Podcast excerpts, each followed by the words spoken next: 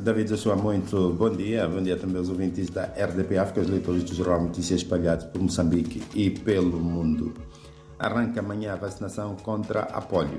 É o título a abrir a edição desta quarta-feira do nosso matutino. Uma notícia que, em detalhes, refere que será a oitava ronda de vacinação contra a poliomielite, numa campanha que deverá abranger 15 milhões de crianças menores de 15 anos. Segundo o Ministério da Saúde, esta ronda de vacinação justifica-se pelo fato de Moçambique ter registrado, desde o ano passado, oito casos de poliovírus selvagem, que está na origem da doença. Outros temas de primeira página: aprovada a alteração dos quantitativos da tabela salarial única. Produção pecuária registra crescimento no período 2022-2023 e Caminho de Ferro de Moçambique reconhece fraco desempenho do Porto de Pemba. Nas breves, o Presidente da República lamenta a morte de Silvio Berlusconi, o empresário e antigo primeiro-ministro de Itália, que morreu anteontem. Governo e consórcio chinês assinam acordo de princípios e tributação no setor extrativo em debate. Nas chamadas, país adiciona, ambiciona estatuto de maior produtor mundial de caju. É o tema principal do suplemento Economia e Negócio, que sai às quartas-feiras. Sul e centro do país poderão enfrentar escassez de chuva para conferir a página nacional, a página 6 do jornal principal, e albinos pedem igualdade de direitos e de oportunidades. Para ler na página da cidade de, Maputo, de Nampula.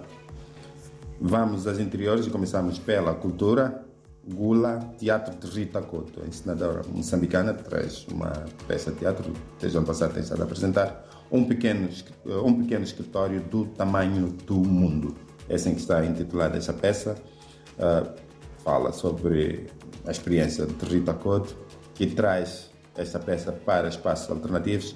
Para a semana será apresentada nas instalações da Cidade Notícias, que é, uh, também, são instalações que dão também para apresentações culturais, já houve algumas, desta vez é com esta peça de teatro de Rita Couto. A página 3, região de Grande Maputo, Letizado Moçambique com dificuldades para repor iluminação pública. O consumo ilegal de água continua preocupante. Vamos à economia. A CTA leva à conferência anual do setor privado projetos orçados em 1,2 mil milhões. A CTA, a Confederação das Associações Econômicas de Moçambique. Este é o tema principal da página diária de economia Vamos agora ao suplemento, em termos de economia, que, como disse, sai às quartas-feiras. País ambiciona estatuto de maior produtor mundial de caju, faz de resto manchete. Este tema, Canhaca clama por mais embarcações e demanda do turismo continua fraca. Voltamos ao jornal principal para viajarmos até a Beira, página da Beira. Parque Verde volta a arrastar multidões. É uma reportagem sobre uma infraestrutura ainda nova, que acrescenta beleza à cidade da Beira, ao mesmo tempo que resolve alguns dos seus problemas.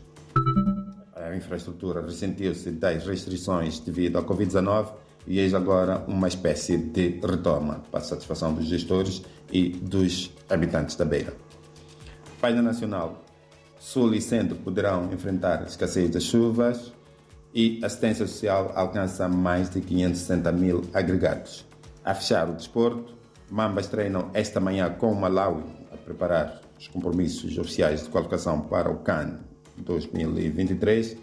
Nessas partidas decisivas, Moçambique vai enfrentar o Ruanda e o Benin. Ruanda fora e Benin em casa. Seleção feminina de basquetebol inicia a preparação para o Afrobasket, que vai decorrer no Ruanda ainda este ano. David Joshua, ouvintes da RDP África, leitores do Jornal Notícias, muito bom dia, foi tudo por hoje. Quem quiser ler em detalhe estas notícias, Jornal Notícias, edição impressa e a eletrônica www.jornalnoticias.co.mz.